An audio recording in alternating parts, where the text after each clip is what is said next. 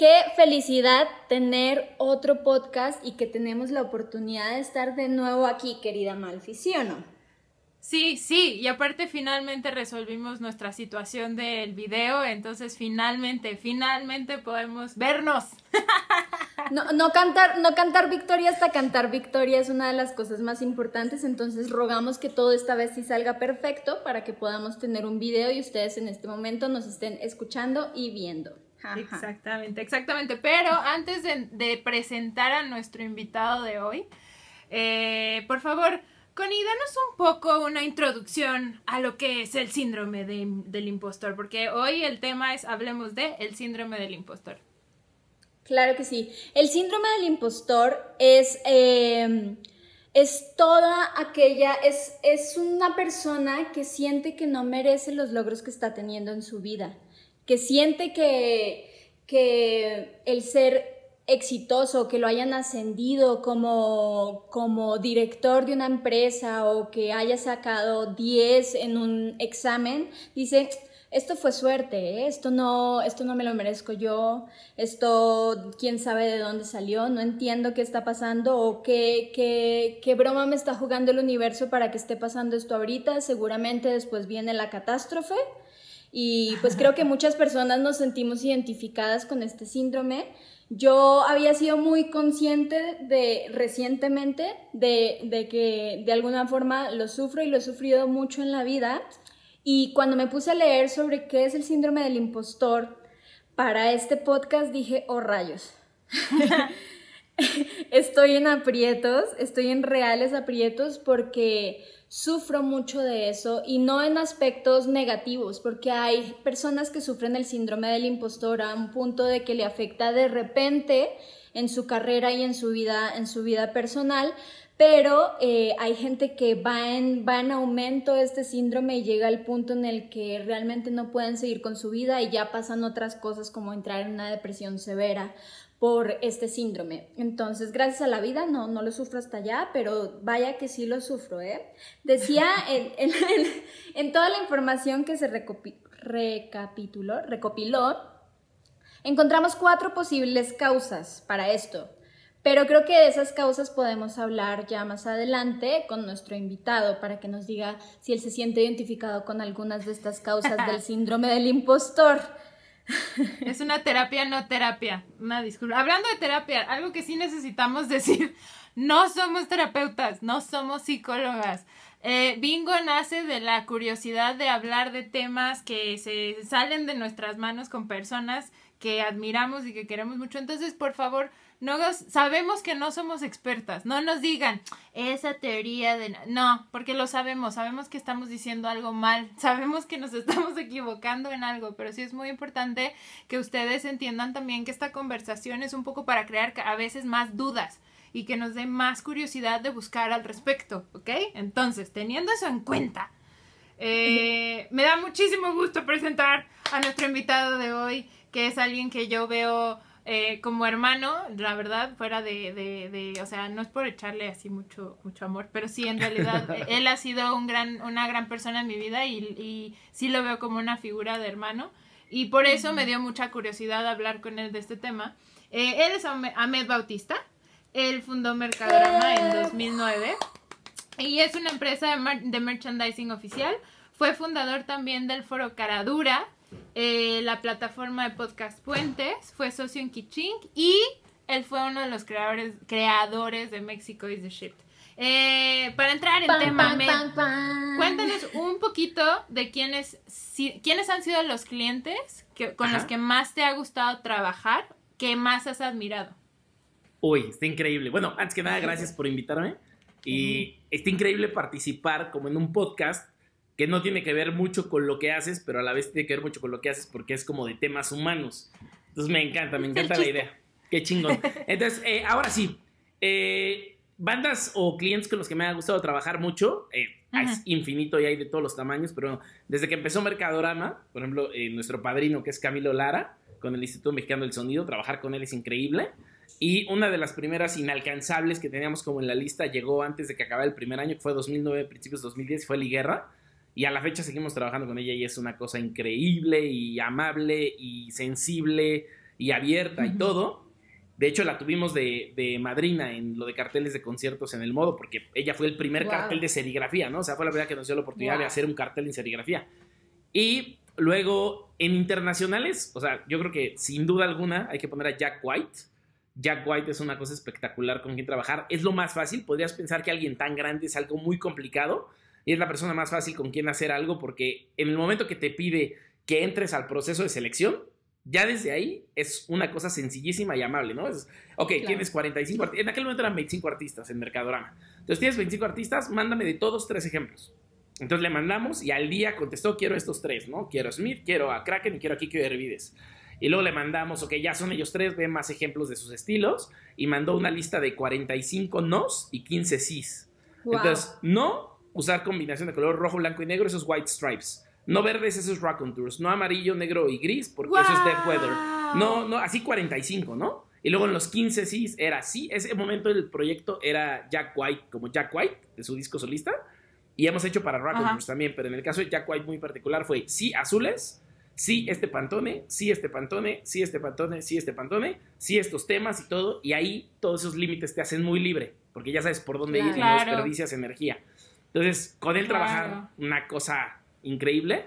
Eh, trabajar con todo el equipo de Wax, o sea, todas las bandas a través de Wax y los manejadores ha sido una, un gozo y seguimos trabajando con ellos como Mon Laferte, obviamente, y del lado de los artistas gráficos, pues es toda otra historia, ¿no? O sea, todos los es otro universo. Es otro universo y ahí hay 45 nacionales e internacionales con quienes trabajamos muchísimo porque no solo con ellos metemos arte a música, sino también les hacemos merchandising para ellos, ellos o art prints, ¿no? O sea, tal cual sus productos de arte, también algunos los manufacturamos nosotros. Entonces ahí me, ni, tengo que enlistar a ninguno porque enlistaría a todos. Todos son muy distintos, pero todos son increíbles y trabajar con entes creativos y en ese nivel es siempre enriquecedor porque todos piensan distinto, todos tienen un pensamiento lateral de cómo resolver un algo y pues, te enseña porque te enseña a trabajar un doctorado y una maestría todo el tiempo con ellos y de internacionales, que hemos trabajado con poquillos, pues me gustaría decir, o sea, desde el lado de Daft Punk, que trabajamos con Daft Arts para hacer la chamarra el día de la colaboración.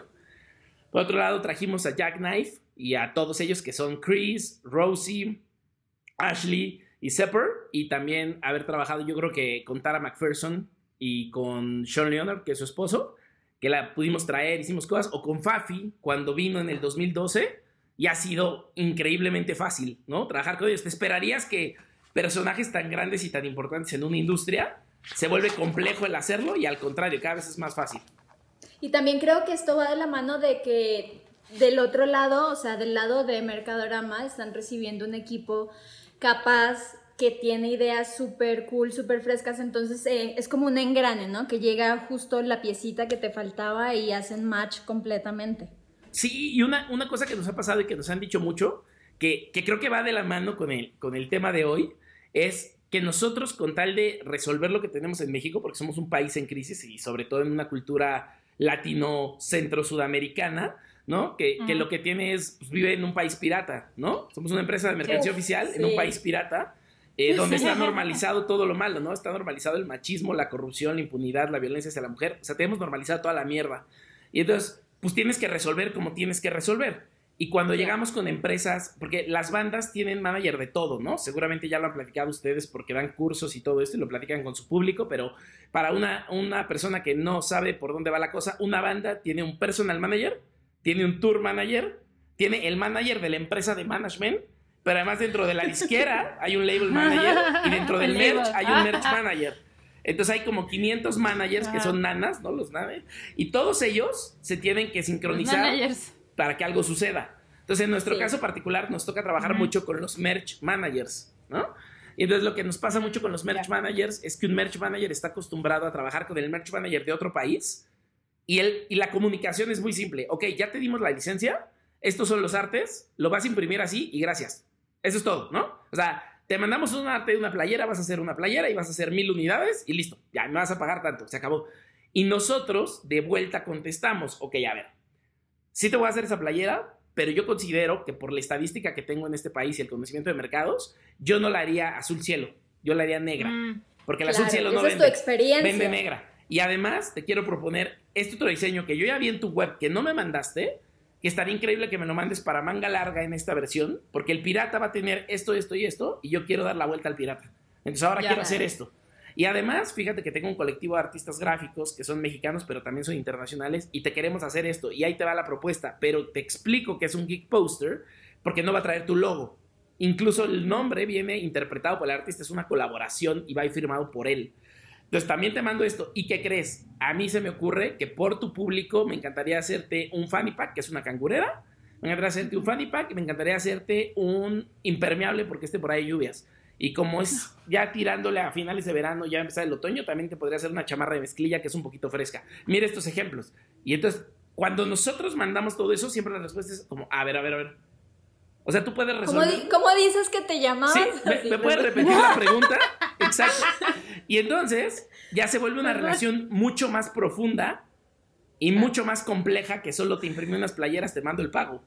¿No? Claro es, toda la, estrategia y el desarrollo de crecimiento de un artista en un país el que, al que ellos no dominan. O sea, exactamente aquí vivimos, o sea, nosotros, Latinoamérica es, es un país, es, es, un, es un, es un, cada país es pirata. Claro. Y competimos contra piratas que además lo hacen de una calidad que dices, Y están protegidos. o sea, ellos tienen todo para hacerlo bien. O sea, el policía no les va a hacer nada, entonces van a vender barato en una calidad parecida a la tuya, nunca como la tuya, pero muy parecida. Y que al ojo del no estudiado, pues da lo mismo. de una t-shirt que la voy a comprar en 350 pesos a que la compra fuera en 100. O peor aún, tienes lugares que son una porquería como el Auditorio Nacional, que deja tener a todos los piratas en su banqueta, pero adentro te obliga y te cobra el 38.5%. Entonces tu playera tiene que costar 500 pesos y no te deja ganancia. No te deja ganancia. 500 para que no pierdas si haces sold out. Entonces, seguramente para hacer soldado a 500 pesos, dices, en lugar de hacer mil playeras, que es lo que deberías vender para 10 mil personas, haces 80 a 500 pesos. Y ellos hacen la venta y la hacen terrible atrás de una escalera, escondidos. Entonces, no solo van a vender mal, te van a poner el pie todo el tiempo y cuando te cobren es 38.5 más IVA, que es más 16 de ese 38.5. Entonces, pasan bandas como Arcade Fire que me dijeron, pues prefiero no vender. Sí, yo lo que he hecho con, con maña es que literal le digo al de merch, mi hijo, hazte afuera, güey. claro, pero si, pero si te pones afuera, hay tres partes. La primera es que le tienes que pagar a los malos, entonces ya eres parte del sistema de los malos. La segunda es que te van a mandar a la chingada hasta el metro, porque te mandan hasta el metro porque ellos ya tienen reservados los espacios para los que pagaron más. Y la tercera es, si tú pones la mercancía oficial, con esto no quiero decir que estés mal, ¿eh, querida Connie, al contrario, todos hacemos los esfuerzos que queremos. Pero yo, ¿por qué no lo he hecho? Porque una vez que yo me paro al mismo nivel que un pirata, acabo de oficializar al pirata. O sea, ya estoy diciendo se vale. Sí, es cierto. ¿No? Entonces, lo que logré en aquella ocasión fue después de una pelea grandísima con el Auditorio Nacional, pero pelea, pelea, pelea, eh, porque habíamos vendido tres noches de Mon Laferte una semana antes, y yo había vendido más con Mon Laferte en un lugar de 3.000 personas en Cancún que acá en el auditorio. con tres noches de 10.000 personas seguidas. Sí, no tiene Entonces los enseñé y le dije, o sea, si yo hubiera vendido nomás lo que vendía en Cancún, ya hubieras ganado más dinero que lo que ganaste conmigo. Ganaste una porquería. Sí. Entonces déjame. Ayúdame a ayudarte. Sí, ayúdame a ayudarte. Déjame demostrarte que tu modelo es malo y que si me permites, podemos ganar todos más dinero. Porque no soy solo yo. Eres el lugar más buqueado de Latinoamérica. Entonces, si yo te opero el merch y le bajamos el porcentaje, todos ganamos más, que es como le hago al Pepsi Center y por lo que yo opero Pepsi Center. Y entonces, como que, o sea, aceptaron el reto y luego que les demostramos, la persona que tenía que tomar esa decisión echó todo a perder y ya no quiso tomarlo, pero se los demostramos y durante dos noches de Arcade Fire vendimos y se vendieron como más de un millón de pesos. Sí, sí, yo, me, acuerdo que el merch de Arcade Fire realmente se diferenció mucho en cuanto a el reflejo de merch de otras fechas en el, en el, en el auditorio. Entonces sí, sí, que, o sea, sí se notó que algo pasó. Hicimos, hicimos un takeover completo, pusimos hasta stands nuestros y señalética. o sea, hicimos todo algo para decirle, ve, todos los puntos que yo te digo que están mal, déjame te enseño cómo los hago bien y cómo no es solo de palabra. Y si ganas muchísimo dinero, pues sigamos trabajando juntos, ¿no? Pero no pasó. Pero fíjate, fíjate, fíjate cómo eso de alguna forma entra en, en, nuestro tema de hoy, porque hay mucha gente, hay mucha gente y muchas empresas que tienen miedo de, dar estas opiniones y de dar estas alternativas porque no se sienten justo suficiente de, ok, espérame, yo sí tengo la experiencia y tengo el conocimiento y es más, te puedo probar cómo lo que tú estás haciendo está mal y podemos generar un nuevo modelo. Exacto. Claro, claro. Para, y para aprovechar justo, digo, ya que nos hablaste que has trabajado con grandes bandas y, y, y esta forma operativa que Connie eh, mencionó, ¿tú, Ahmed, alguna vez has sentido que tienes síndrome de impostor? O sea, ¿alguna vez lo has percibido dentro de ti? Todo el tiempo. Todo ¡No! el tiempo. Yo, yo, creí, yo creía que cuando iba a crecer se me iba a quitar. No sabía que se llamaba síndrome de impostor. Luego lo aprendes, ¿no? Con el tiempo, pero lo que a mí me Claro. pasaba mucho de chiquito es que, por ejemplo, en la escuela me iba muy bien, ¿no? Ajá. Me gustaba mucho la escuela, me iba muy bien. Y en disciplina me iba de la chingada, ¿no? Siempre quería tener el cabello largo, me puse el arete a los Ajá. 11 años Claro. porque mis Ajá. primos, lo- o sea, en el 92 me hice un arete, nunca me lo quité, Ajá. 92, eh, mis primos eran grandes, ya tenían 18, 19 años, los primos hombres de las Ujú. dos familias, y siempre traen aretes y tatuajes, y pues yo dije, yo también quiero, y siempre me quise dejar el cabello largo, entonces siempre estaba en disciplina, siempre reprobaba esa parte, pero la parte de, de- de clases bien. Entonces, ¿qué pasa? Que creces con esta expectativa de, no, tengo que salir y tengo que demostrar que soy inteligentísimo o que, Sí. o que soy bueno, ¿no? Y entonces Ajá. sales y todo es muy distinto. Ni es como la escuela, ni es como nada. Entonces llego a la, llego a la carrera y misma dinámica, ¿no? Bien en la escuela, pero dices, pues, ¿para qué me quiero dedicar? Estoy estudiando comunicación y publicidad y todo lo que aprendo es que es terrible. Y hago un concurso en la carrera y me roban la campaña y no me premian.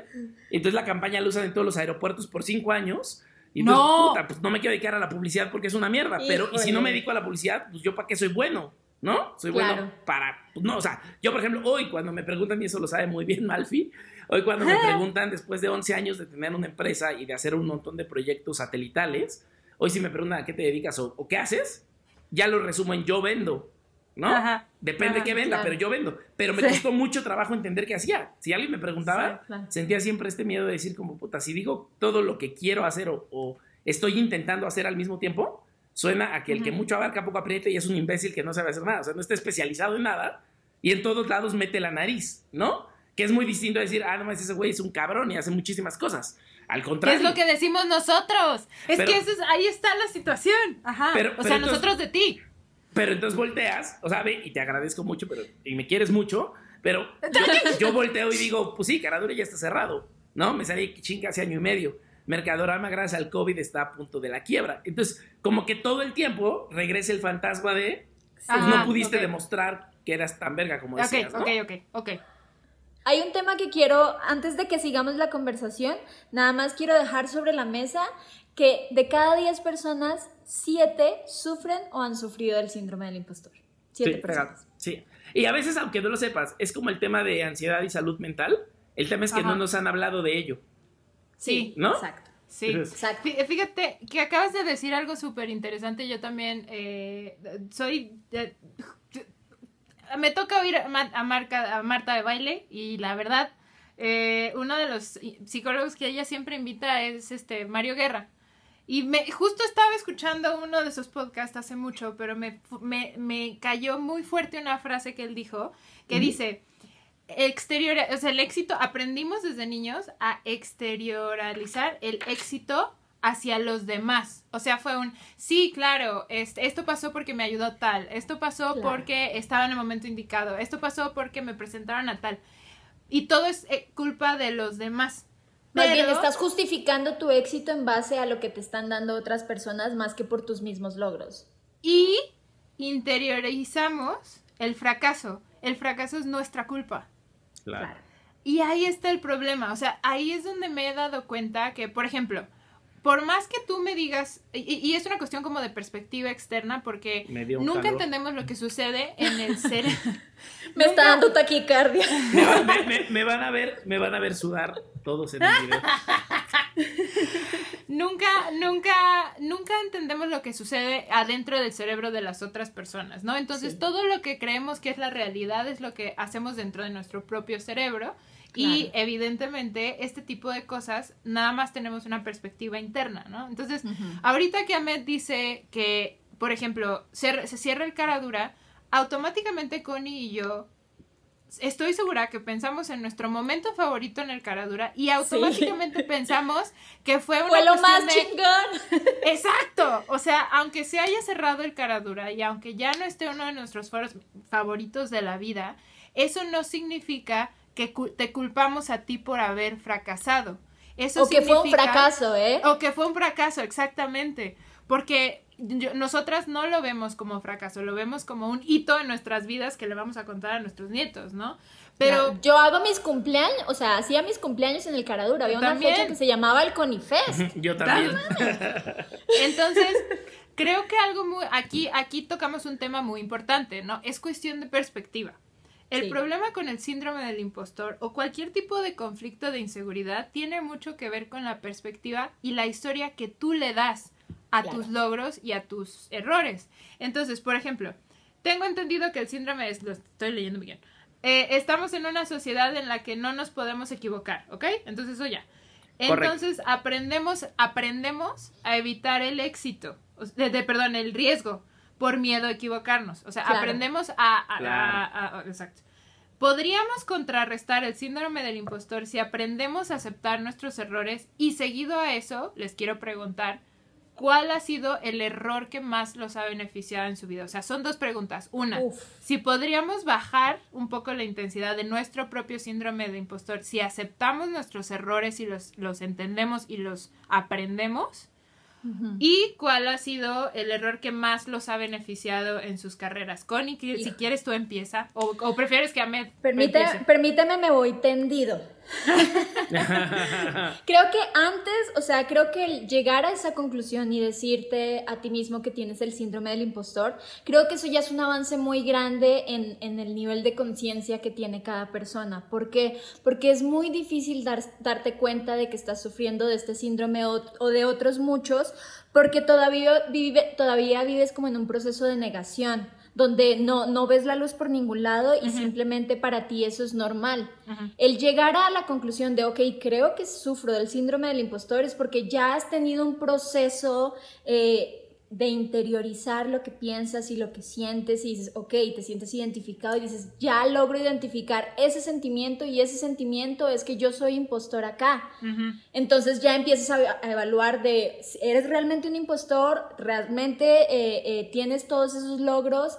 Eh, ¿Quién te ayudó o no te ayu- adu- ayudó nadie? Entonces creo que empiezas a, de ahí, de ese trabajo, empiezas a desarrollar todo un trabajo mucho más grande y profundo que te puede durar la vida entera, ¿no? Que por eso vamos a psicólogos toda la vida.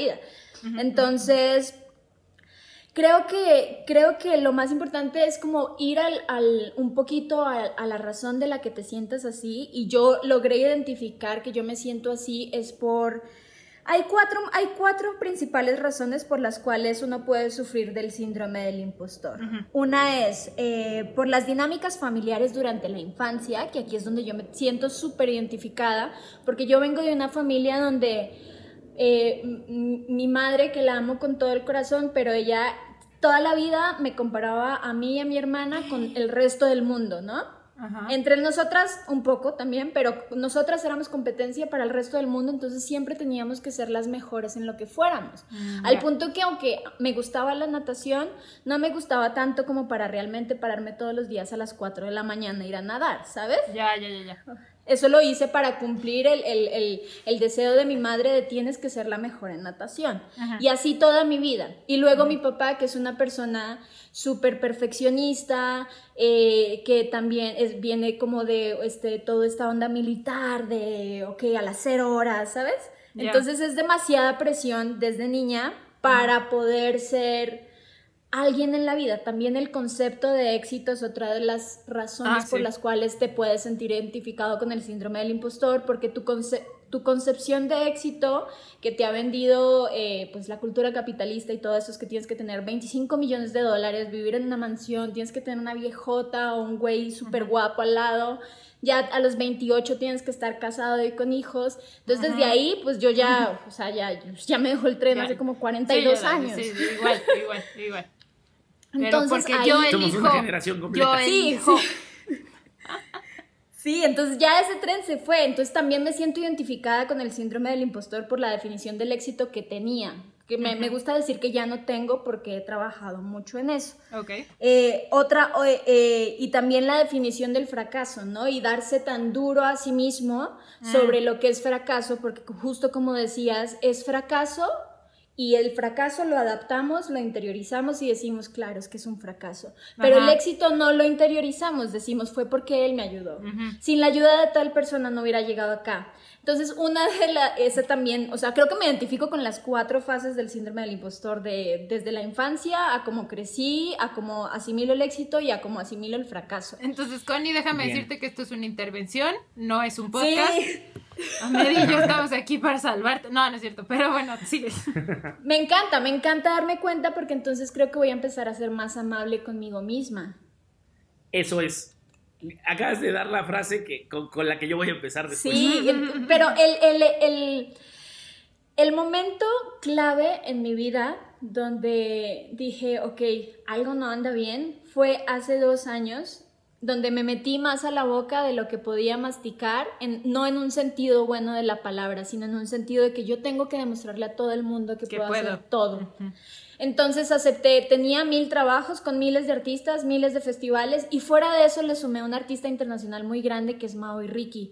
Y, me, dice, me dice su manager, me dice su manager, Connie, vas a poder con esto, o sea, en realidad es una chamba, yo quiero que te vengas a vivir a Miami, yo no, yo lo puedo manejar desde México, sí, sí, ta, ta, ta, y todo iba muy bien, hasta que un día estábamos haciendo un Plaza Condesa con Enjambre, y en medio del show me llama la manager de Mao y Ricky para decirme que compré mal unos vuelos y efectivamente había comprado mal unos vuelos. Y en ese momento mi solución, o sea, se me caía el mundo a pedazos porque mientras está pasando un show, pues sí está, o sea, tienes que estar concentrado en el show. Entonces empecé en chinga a comprar con mi tarjeta de crédito los vuelos de estas señoritas que eran las bailarinas, que unas en vez de regresar a Miami, regresaban a Puerto Rico.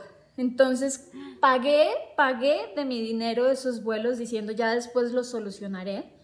Y fue una cadena de errores donde en el management la cagaron, yo también la cagué y lo que sea, pero me costó la chamba de Mao y Ricky. Además de 40 mil pesos. Y, ajá, y me di cuenta, mi conclusión no fue enojarme con el mundo, eh, hacerla de super pedo, sino que lo que me llevó a mí a pensar era que yo era un fracaso. y y mi, mi, hermana me decía, con estás loca, o sea, ¿cómo, ¿cómo te vas a considerar un fracaso si estás llevando esto, estás llevando esto, estás llevando esto? O sea, antes lograste tener ese barco a flote un rato, o sea, es natural que de repente ocurran errores.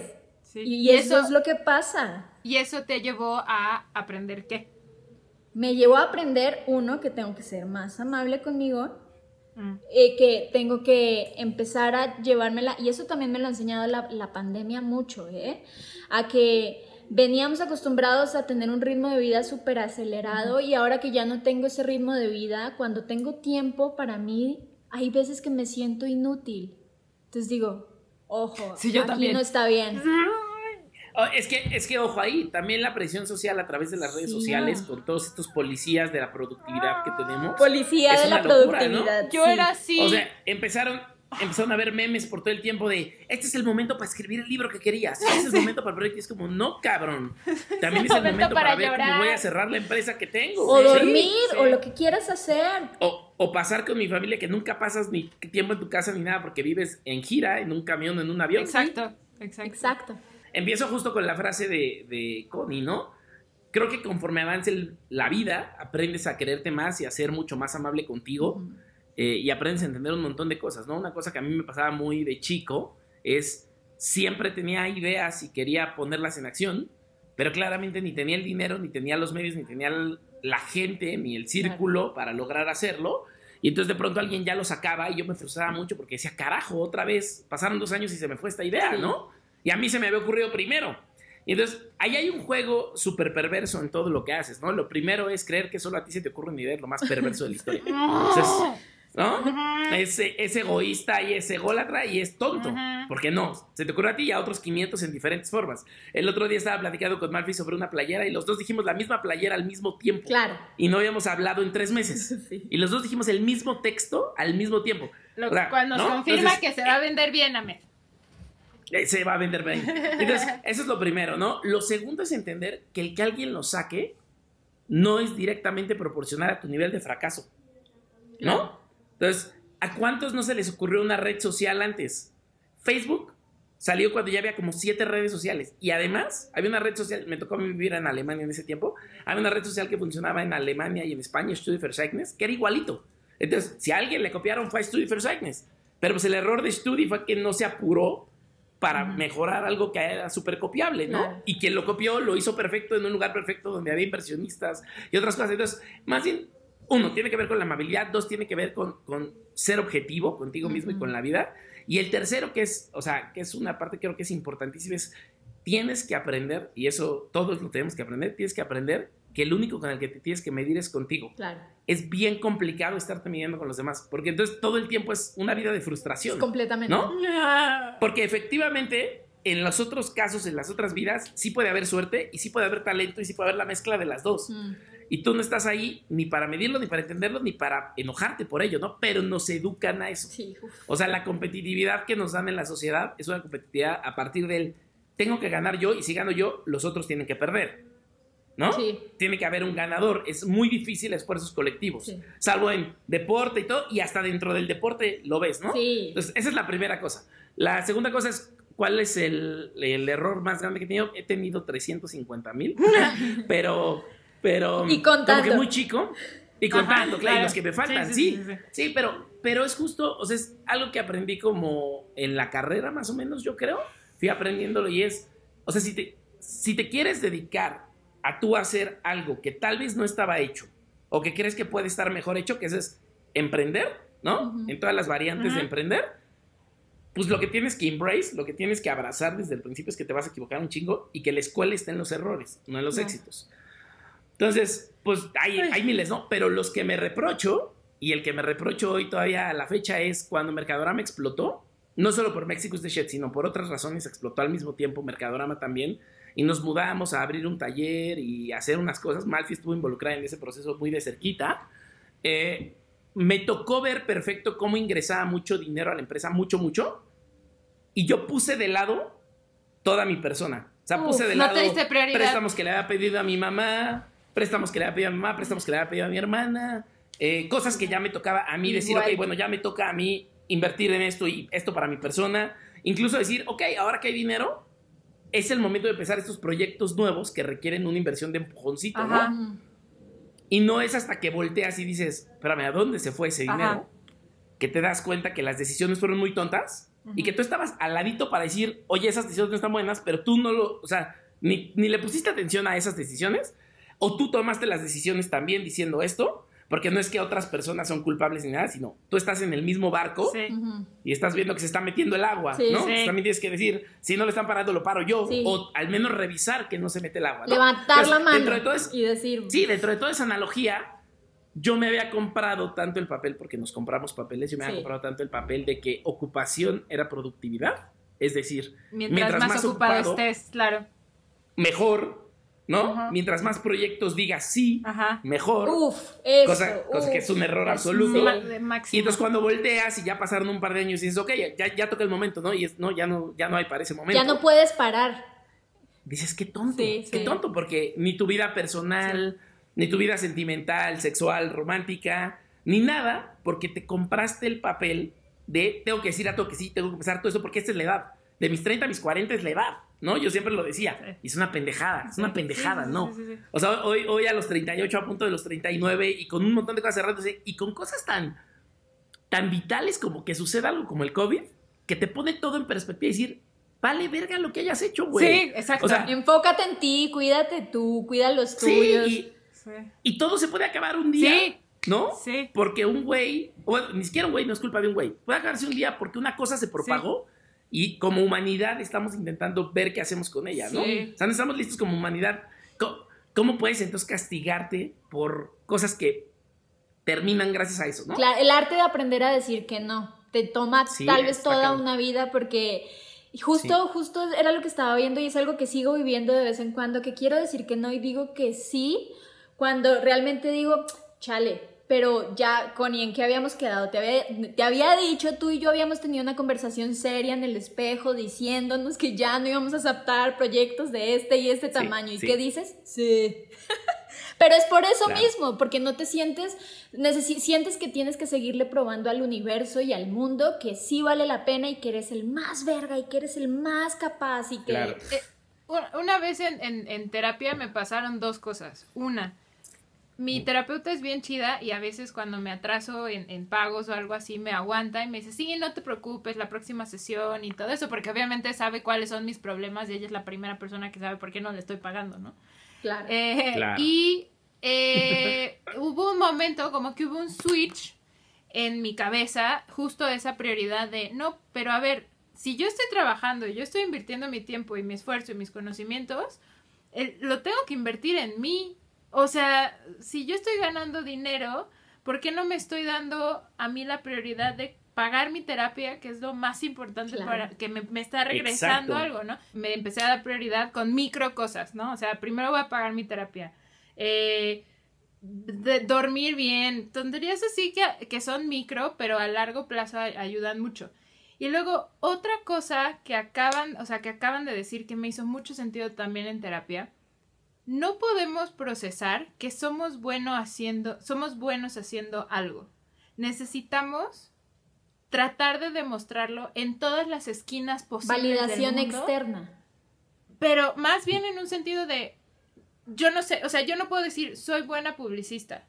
Yo necesito decir, soy buena publicista porque tengo 65 clientes que, me lo pueden demostrar, ¿no? En lugar de decir, tengo un cliente que lo hago súper bien. Claro. ¿no? O, y, o, el miedo, perdón que te interrumpo. No, no, no. O el miedo a tener un super putazo y decir, es un one hit wonder. Que a ti te pasó. Es, tan grande eso, es tan grande eso, que el otro, para la gente pierde valor y el esfuerzo real está en lo otro.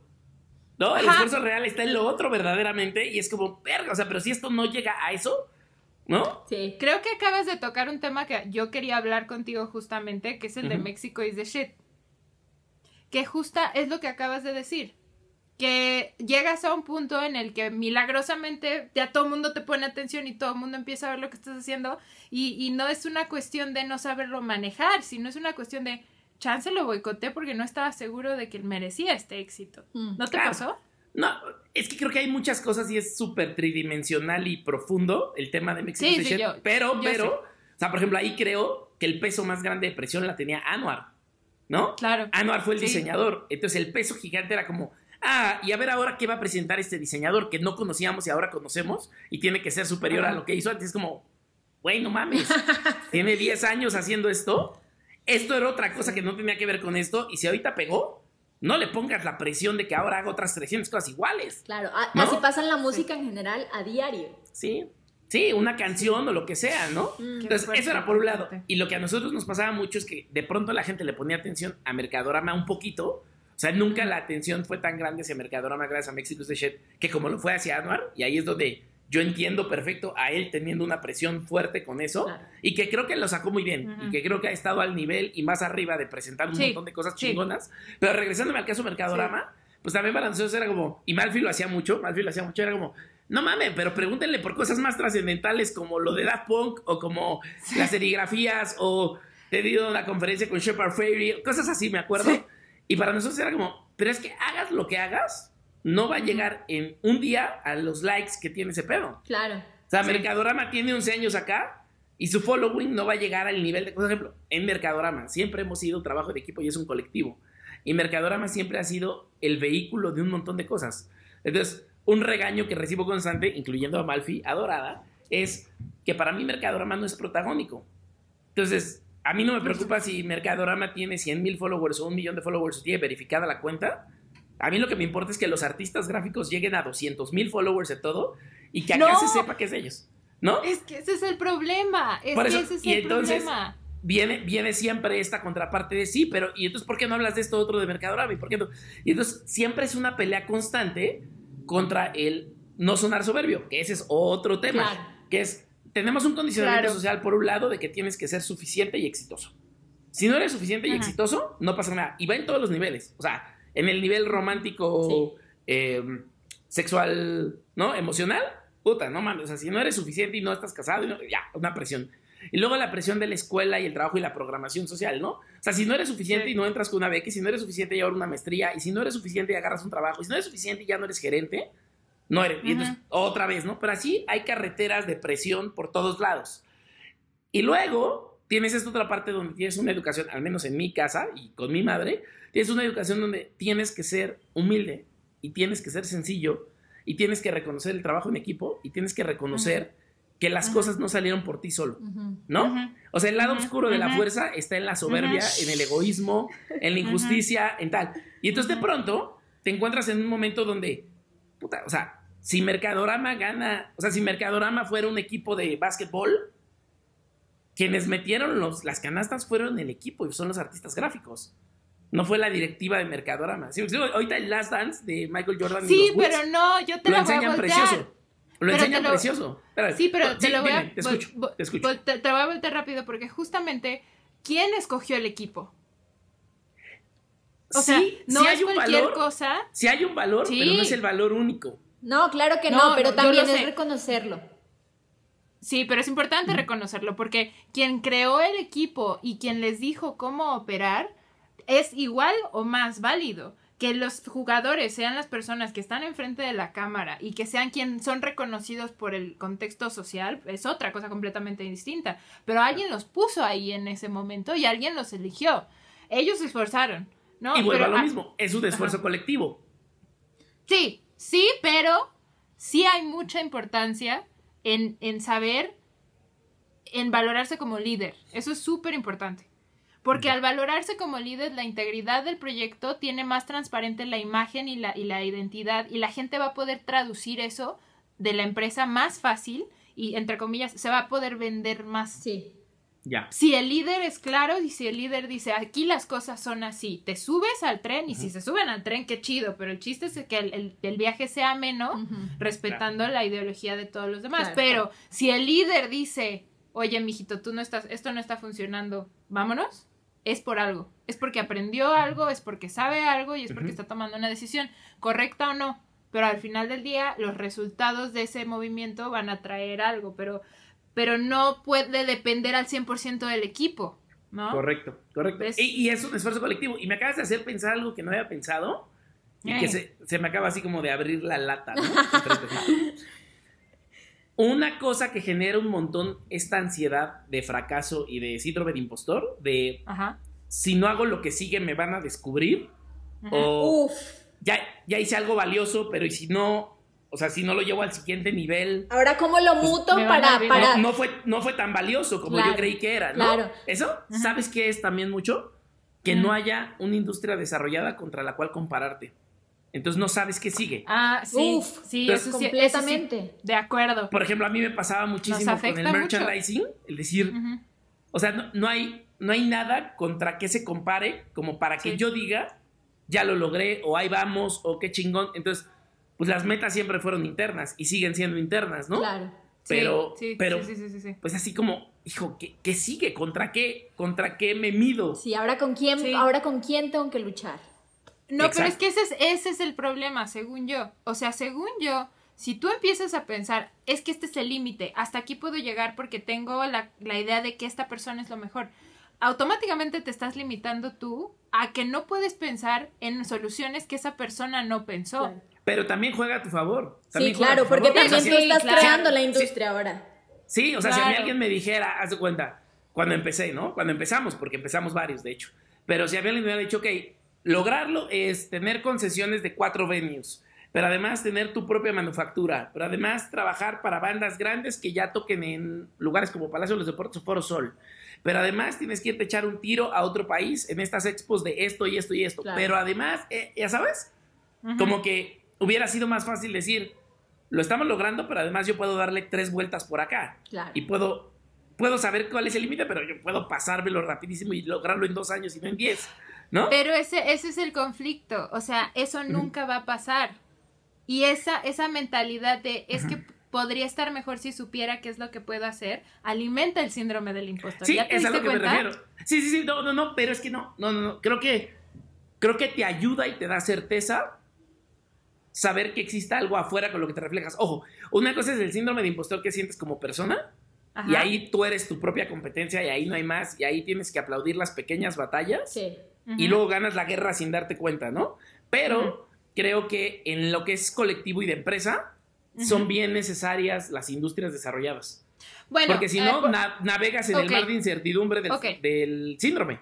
Ok, quizás en este tema ya estamos hablando de competitividad empresarial y de cuáles son los factores que te identifican como empresa para diferenciarte. Bueno, ese es otro tema y probablemente va a ser un podcast contigo. Entonces, yo le entro, te lo voy adelantando. Firme, usted, usted firme el siguiente contrato. sí, pero bueno, desafortunadamente nos hemos quedado sin tiempo en este. Entonces, eh, creo que eh, teníamos varias preguntas de cierre y, no sé, Connie, si tú quieres escoger una y yo escojo otra. Pero, por ejemplo, la que yo te quiero hacer es, ¿has observado el síndrome de impostor en alguien que tú quieras mucho o que admires mucho y que realmente no entiendas por qué no lo o sea, por qué no lo ve? Es que yo lo he visto en todos. Uf. O sea, en nuestra industria, en, el, en la gráfica y en moda y en todo esto que hacemos, Siempre utilizamos mucho la frase, es que le tiene miedo a la fama. O se auto boicotea. O se auto boicotea. Y es exactamente eso. O sea, a todos nos ha pasado, hasta en un proyecto nada más, tal vez no es tu día a día, pero hasta en un proyecto particular hemos caído en eso. O en una relación, en muchas cosas. No, en muchas relaciones, claro. Mira, yo no digo nada. Ah. no, pero en alguien que admires, que tú admires. No tiene que ser alguien con quien tú hayas trabajado directamente. Ajá. Yo, yo, yo voy a decir uno, no voy a decir la banda, solo quiero decir el ejemplo porque me tocó verlo como con cuatro o cinco bandas seguidito durante un mismo periodo de tiempo. Cuando nosotros como merch viajábamos como roadies con ellos, ¿no? Ellos y ellas, porque había femeninos y masculinos en todo el ejemplo que voy a poner, pero lo voy a centrar en hablar como una banda, ¿no? Una banda. Nos tocó también con cantantes individuales que tenían músicos invitados, ¿no? Pero ojo, una banda nos tocaba muchísimo el ver que tenían éxitos en radio y por fin ya habían logrado cosas tan cabronas como Palacios de los Deportes o Auditorios Nacionales. Y cuando platicabas con ellos para que el, el setlist, el orden de canciones que iban a tocar fuera un chingadazo, o sea, eso es una ciencia. Sí. Y hay 100 años de historia en esa ciencia, ¿no? Y entonces es, no, claro, sales con dos o tres putazos Luego le bajas, tocas dos, tres que, o la nueva, o esas que nunca han salido, nunca han tocado, pero te fascina y la quieres tocar, o ese lado B que el fan, fan, muy fan quiere, que Radiohead lo hace muy bien, ¿está? Luego avientas otros dos chingadazos, luego otra vez te das un puente de todo esto, luego Anchor, descansas y regresas y tocas uno o dos hiper chingadazos. Los dejas arriba. Arriba, y te vas, gracias, ¿no? Sí. Y ese es uno, ese es corte A. El otro corte es cuando, oye, y ya llegaste a estos lugares, inviértele a poner unos visuales cabrones, inviértele en una escenografía pendeja. Yo te pongo a los artistas gráficos, te pongo a los que hacen visuales, te pongo a los ingenieros de mapping, güey, te pongo todo. Este es el momento, ¿ya lo lograste? De este paso es para arriba, ¿no? O sea, hoy vas a marcar el por qué el siguiente show se va a vender, cabrón, ¿es que? Y hay una necedad de las bandas por decir, no, es que es, el, es el miedo, es el miedo a intentarlo, es el miedo a decir, no, no. Oh, ok, vamos. No soy mis éxitos. O, el decir, si yo toco mis éxitos, soy un conformista. Tengo que tocar la canción de ocho minutos que es medio psicodélica. Oye, sí, pero la gente no vino no vino por tu canción psicodélica de ocho minutos. Vino por tus putazos, cabrón. Por tus putazos. Sí, no, y voy a tocar la instrumental que tocaba con mi primera banda que no se llamaba así. voy, a abrir, voy a abrir con tres instrumentales. Sí, sí, y me voy a ir con una nueva. No, güey, por favor, no. O, que veías que no le metían nada más que unas luces al fondo. Y es como, no, güey, es Auditorio Nacional. Sí. Pero siempre este como miedo a decir, es que si lo hago, la gente va a creer que yo soy solo mis éxitos y yo soy más profundo que así. Es como, no, güey. O peor aún, si lo hago, después tengo que hacer algo mucho más cabrón. Exacto. Eso soy yo. bueno. Yo. Pero bueno. A ver. Vas, Connie. Haz esta pregunta, Med. ¿Has, ¿Has encontrado alguna herramienta para bajar el síndrome del impostor en ti mismo? Sí, lo dijiste hace rato, quererme mucho más. Sí, creo que eso es bien importante. Una de las cosas que leí que era clave para combatir el síndrome del impostor es, eh, es sentir, es cuando alguien te haga un halago, en vez de decir, ah, sí, es que este man me estuvo ayudando, sí, es que lo creamos entre tantas personas, sí, es que no, no sé qué, es aceptar de la persona que te, está haciendo un halago, recibirlo y decir gracias. O últimamente yo soy una perspersona a la que no le gustaba salir en videos, ni en entrevistas, ni en nada, ¿no? Y desde hace tres años, cada semana me toca hacer al menos una. Eso. Entonces, una de las cosas que te encuentras conforme más conferencias das o más entrevistas das, todo, es esto, el, que te reciban con un halago y con una explicación de lo que ellos ven valioso en ti para poder haberte invitado, ¿no? Entonces, pues ahí lo único que aprendí justo y la, y la forma de, bajar esa ansiedad fue muy rápido diciendo gracias y no explicando nada más. Tan, tan. gracias. Ya. ¿no? Sí. Eh, y, cuando, y cuando el momento me lo permite porque es real, ¿no? Que en este, en este es un caso particular, ¿no? Por ejemplo, con ustedes dos hay una admiración mutua. Gracias. Entonces, también yo digo, gracias, yo te admiro igual, ¿no? Y me encanta y también te aplaudo que eres una chingona y, son unas chingonas en este caso. A Malfi se lo digo todo el tiempo. Gracias. Em, pero bueno, esa es la primera y la otra es lo que platicábamos, ¿no? El, el uno, el aprender a quererte como más y también el hace un momentito lo decía, ¿no? El aplaudirte esas pequeñas batallas, lo único que hace es que cuando voltees puedas hacer un recuento de que no estás en el mismo lugar que estabas. ¿No? Entonces decir, ya, o sea, sí, ya se logró una serigrafía más. Sí, ya se logró una expo más. Sí, ya se logró. O sea, por ejemplo, el otro día platicaba en una entrevista sobre la expo del Museo Modo. Y una de las razones más importantes por la que yo invité a los Ames Brothers a festejar con nosotros es porque yo sentía muy soberbio hacer un, museo solo de Mercadorama. ¿No? E invité a los güeyes que más admiro en la vida.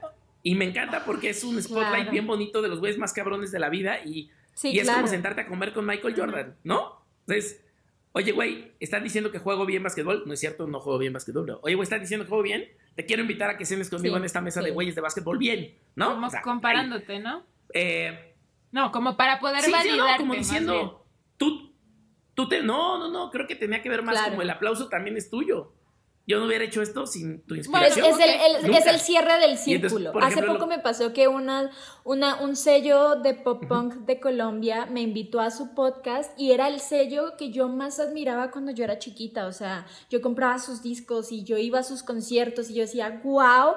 Y me invitaron a participar en su podcast y yo no lo podía creer. O sea, me puse súper emocional al respecto y me, y me dicen, es que es el cierre del círculo. O sea, ahora a quien tú admiras, te admira a ti y eso es de las cosas más bonitas en la vida y aceptarlo y agradecerlo.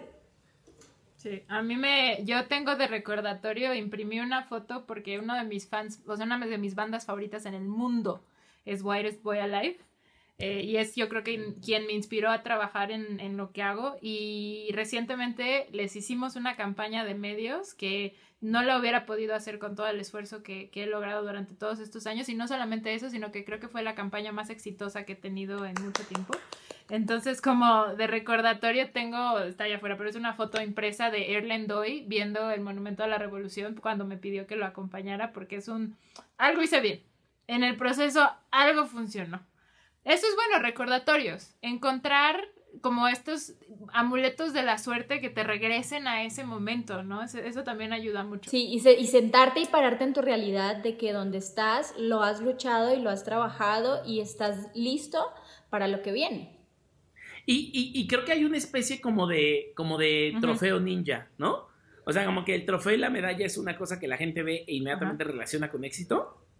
Pero si tú te pones un recordatorio con algo que te significa a ti, pero no necesariamente a la gente más, es una cosa como bien chida porque solo para ti es un recordatorio de, güey, estoy avanzando. Antes de cerrar, antes de cerrar quiero, quiero mencionar otra cosa que creo que puede ayudarte mucho en el síndrome del impostor y es que no te dé miedo, perderle el miedo a ser vulnerable ante los demás.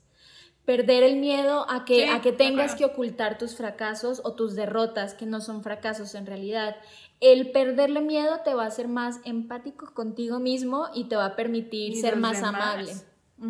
Y, y, y, tener una relación más fuerte con los demás que seguramente tienen el mismo miedo, pero no sabían porque también tienen miedo de decirlo. Es que vivimos en una sociedad donde estamos acostumbrados a que nos digan, no, aquí no se llora, no seas marica, aquí esto no sé qué. Sí, llegaste, llegaste al punto que quería decir, es increíble, es... Estamos en una sociedad donde estamos hablando ya de nuevas masculinidades, nuevas feminidades, pero también nuevas humanidades, ¿no?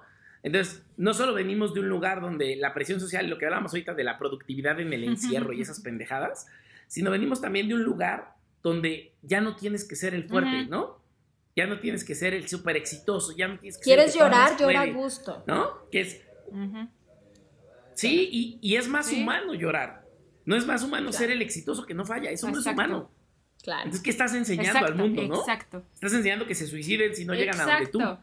Entonces, el, el otro día platicaba de varias cosas, ¿no? El- voy, sé, sé que ya acabamos, pero quiero hacer dos resúmenes rápidos sobre una cosa, ¿no? Es cómo necesitamos como humanidad trabajar en los nuevos Ujú. estereotipos de liderazgo y, de, y de inspiración, ¿no? O sea, en México, por ejemplo, hay bien pocos Sí. influencers y hay puro pinche celebrity. Y el celebrity es el güey que dice, para empezar, dice, yo soy influencer. es como decir, yo cojo bonito. No te toca a ti decir que coges bien, güey. Le toca a otro. Si tú dices, soy influencer, ya desde ahí no eres influencer. Sí. ¿no? La segunda, los influencers en México que son celebrities, de nuevo regreso a eso, reciben todo regalado. No hay esfuerzo. Entonces lo que enseñan en redes es, a mí me regalan Exacto, por ser claro. famoso, o sea, soy. Paris Hilton, ¿no? Y es, no, güey, no tenemos que enseñar que quieras vivir a que te regalen todo, tenemos que enseñar a ser gente más chida 100% de acuerdo. Y a ser mejores humanos, ¿no? Es, es por un lado. Y por el otro lado, me regreso al, ahorita con todo este tema de, de el momento del feminismo viene de muchísimas décadas atrás, obviamente, pero ahorita que está viendo esta explosión social y el Me Too y todas estas cosas bien interesantes y bien chingonas, eh, me encanta que nos estamos cuestionando todo, ¿no? Y entonces decir, creo que hoy es más valioso cosas como las Fuck Up Nights y cosas como este podcast y cosas como otras situaciones donde te presentas vulnerable. O sea, tengo una amiga que es Ujú. Romina Sacre, que es autora de un libro que es Lo sensible no nos quita lo chingonas, ¿no? Y es eso, güey. O sea, es, es mucho más valioso mostrarte como un ser tridimensional y con capas de profundidad en escala de grises que como un blanco y negro de no, yo soy chingón, no, yo soy un fracaso, ¿no? O sea, ¿cuántas generaciones más se van a inspirar de que pueden cagarla y buscar hacer un mejor mundo y una mejor vida y tener un- una mejor calidad de vida Claro. que vivir bajo el tormento Drop, social? drop mic. Bye. Drop mic. Ah, Ok. ¡Pum! Bueno, Adiós. eh, cerramos nuestros podcasts con una recomendación. Cada quien recomienda algo que leer, ver, escuchar, pensar, eh, algún, algo que pueda beneficiar esta búsqueda por, por eh, observar nuestro propio síndrome. Entonces, Connie, ¿cuál es tu recomendación? Mi recomendación va un poco no tanto como hacia enfocarse en ver el síndrome del impostor, sino más bien superar el síndrome. Y es el, el documental de, de Michelle Obama, Becoming, que está... ¡Ah! Yo le iba a, yo Ya le iba a recomendé- Pero también puedes. Recomendación, Pero, ¿por Bien, bien. recomendación doble. Bien, bien, porque, bien. porque creo que la vieja se muestra uno vulnerable y, y se quitó Sí. la máscara de, de, de toda esta perfección que tienen que mostrar y decir, no, pues al chile me cagaba la casa porque no podía ni ir al baño en paz y realmente nunca, nunca mostré a la persona que soy. Yo soy mucho más de lo que ustedes ven y de lo que juzgan y de, Claro. lo, que, y, lo, y de lo que me hacen hacer. O sea, yo soy una persona independiente. ¿A quién es mi esposo? ¿A quién es mi hijo? ¿A quién es la Casa Blanca? ¿A quién es Estados Unidos? Y eso se me hizo muy, muy chévere, como inspirador. Es un, pos- un poco cheesy el documental, se me hizo, pero, pero sí tiene un punto muy claro, sí tiene un punto muy claro en, en- en- hay mucho más de lo que ustedes ven y ese es el valor que te das tú a ti mismo, ¿no? Porque no tiene que, no te lo tienen que decir otras personas para que tú lo entiendas, sino que es algo que tú ya tienes que absorber y desde ya tenerlo, te lo digan o no. Una, una parte bien bonita de ese documental es, no es spoiler, ¿eh? es más un teaser, esto que voy a contar. Es un momento donde se reúne con unas alumnas como de secundaria y una niña le dice, puta, yo no sé ni qué voy a estudiar, ni a dónde voy, ni nada. ¿Tú cómo encontraste hacia dónde ibas, no? Y le contesta a Michelle, bueno, le dice, ¿tú hacia dónde ibas? ¿Cómo retomas tu vida normal? Ahorita que ya se acabó este remolino, ¿cómo vuelves a la vida normal, no? Y le dice, yo estoy igual que tú. No puedo volver a la vida normal, tengo que encontrar Sí. cuál es mi nueva vida. Y hoy no sé a qué me Y voy a nos va a dedicar. tocar a muchos ahora. Y está increíble como todos estamos en nuestro Sí. mismo path de la vida. Todos estamos al mismo Está tiempo en el mismo lugar, solo Qué que no se nota, ¿no? Ella también está descubriendo quién es Sí. después de ocho años de ser la primera dama. Fuerte. De Del que- mundo. del mundo, porque es muy, es Sí. presidente. Sí. Pero está sí. cañón. Y está bien fuerte porque a nosotros nos pasa, porque vamos a salir a una nueva normalidad y una nueva normatividad y a ver cómo nos va. Pero bueno, va a estar interesante. Yo estoy muy emocionada Claro. por descubrir muchas cosas Sí. eh, nuevas. Eh, mi recomendación es un libro que estoy leyendo que se llama Unfair Advantage, que se llama como La ventaja injusta, es de Hassan Kuba y Ash Ali, que utilizan todas las cosas que la gente considera malas o encuentran todos los errores en el sistema de empresarios de por qué él está ahí en ese lugar y de pronto es una cosa como pues porque se le ocurrió esto en este lugar en este momento y tú también puedes hacerlo si te enfocas realmente en encontrar cuáles son tus desventajas tus eh, ventajas injustas, ¿no? Hay gente que dice que el dinero, que nacer con dinero es una ventaja injusta y ellos dicen, sí, sí lo es, 100%, pero tú tienes cientos de otras ventajas injustas que puedes usar para mejorar tu negocio. Entonces ese es un gran libro. No está en español todavía. Lo descargué en Kindle. Te lo voy a pedir en sí, WhatsApp. Lo descargué en Kindle porque ahorita está carísimo comprar en Amazon por el cambio de dólar. Pero si lo encuentran en PDF, seguro, seguro hay, hay, hay, alguna forma en la que se lo van a regresar al universo. Está cool. Bien, bien. Pues muchas gracias. ¿Tu recomendación sí va a ser también? Yo. Sí, recomiendo tres cosas muy rápido, tres cosas muy rápido. Vean The Last Dance, la serie de ESPN y Netflix, 10 capítulos de los Chicago Bulls en los 90 porque más que ser un documental sobre Jordan y los Bulls y los chingones que son, es un documental como ser el mejor del mundo en el momento que te tocó ser el mejor del mundo, Sí. nunca va a ser suficiente Sí. para nadie. Está muy cabrón el uso de los medios, como el presidente del equipo deja que el director del equipo, ojo, hay un presidente, El manager director del y manager un director del manager. técnico. Sí, exacto. Y a partir del director técnico para abajo son los que juegan y los que ganan los partidos, ¿no? Pues el director que está arribita, no el presidente, el director que está arribita, el ejecutivo de corbata imbécil, teniendo al equipo y la dinastía más ganadora de la historia, ya no quería que jugaran. Ya los quería acabar. Para demostrar que los campeonatos eran por él, que usaba corbata. Que los campeonatos los ganaba la institución y no los jugadores. Está cabroncísimo. Y la narrativa del documental es una mamá. Aunque nunca hayan visto básquet, no sepan quién es Jordan y les valga verga. Es una maestría en este pedo. Está cabrón. Luego, segundo, que yo sí haya leído o, sea, o haya visto igual. Hay un libro de Richard Branson que se llama Screw It, Let's Do, Let's Do It, ¿no? A la chingada vamos a hacerlo. Y otro que se llama Like a Virgin, son dos libros. El güey es un experto en cagarla y en aventarse. En aventarse a hacer todo, ¿no? Entonces, hay una historia que siempre me da vueltas en la cabeza, que es una vez que intentó eh, importar ilegalmente de Holanda unos discos a Inglaterra. Entonces, es genial. Léanlo, enseña un chingo de cosas y cómo, y cómo esto le formó la personalidad de ser quien es, ¿no? De ser el serial entrepreneur que hace 500 cosas y que hace stunts para inaugurar tiendas y se avienta de un globo es un cabrón. Y esto no lo he visto, pero seguro va por el tema. Ayer vi que Netflix me salió una serie que se llama Losers. E entrevistan a Ah, los güeyes que no ganaron. O sea, los güeyes Wow. que fueron segundo lugar de algo. No lo he visto, pero se ve que va por aquí va, directito, así. eh, Voy a verla, voy a verla. Pues listo, ahora sí. Va. Muchísimas gracias por tu tiempo. Gracias. Esperamos que hayas disfrutado esta charla. Nosotras la disfrutamos Sí. muchísimo. Admiración Muchísimo, mutua. muchísimo, muchas gracias. Admiración mutua. Admiración mutua. Pero bueno, muchísimas gracias a todos los que nos escucharon, a todos los que nos acompañaron. Recuerden que nos van a poder encontrar en el Instagram de Bingo, que es arroba bingo-mx, y ahí van a poder enterarse de cuando publicamos muchos más podcasts y muchas más cosas que vamos a estar haciendo. Déjenos sus temas, eso siempre es muy importante para nosotros. ¿Y en dónde te podemos encontrar, Ahmed? arroba Mercadorama, como un mercado, Mercadorama en todos lados. Y arroba Ahmed Bautista es A-H-M-E-D Bautista en todos lados. Lo acabo de abrir porque siempre fue privado, pero ya me pidieron que lo abriera. Qué bueno, excelente conclusión para este, para este programa. Un abrazo a todos. Muchas gracias.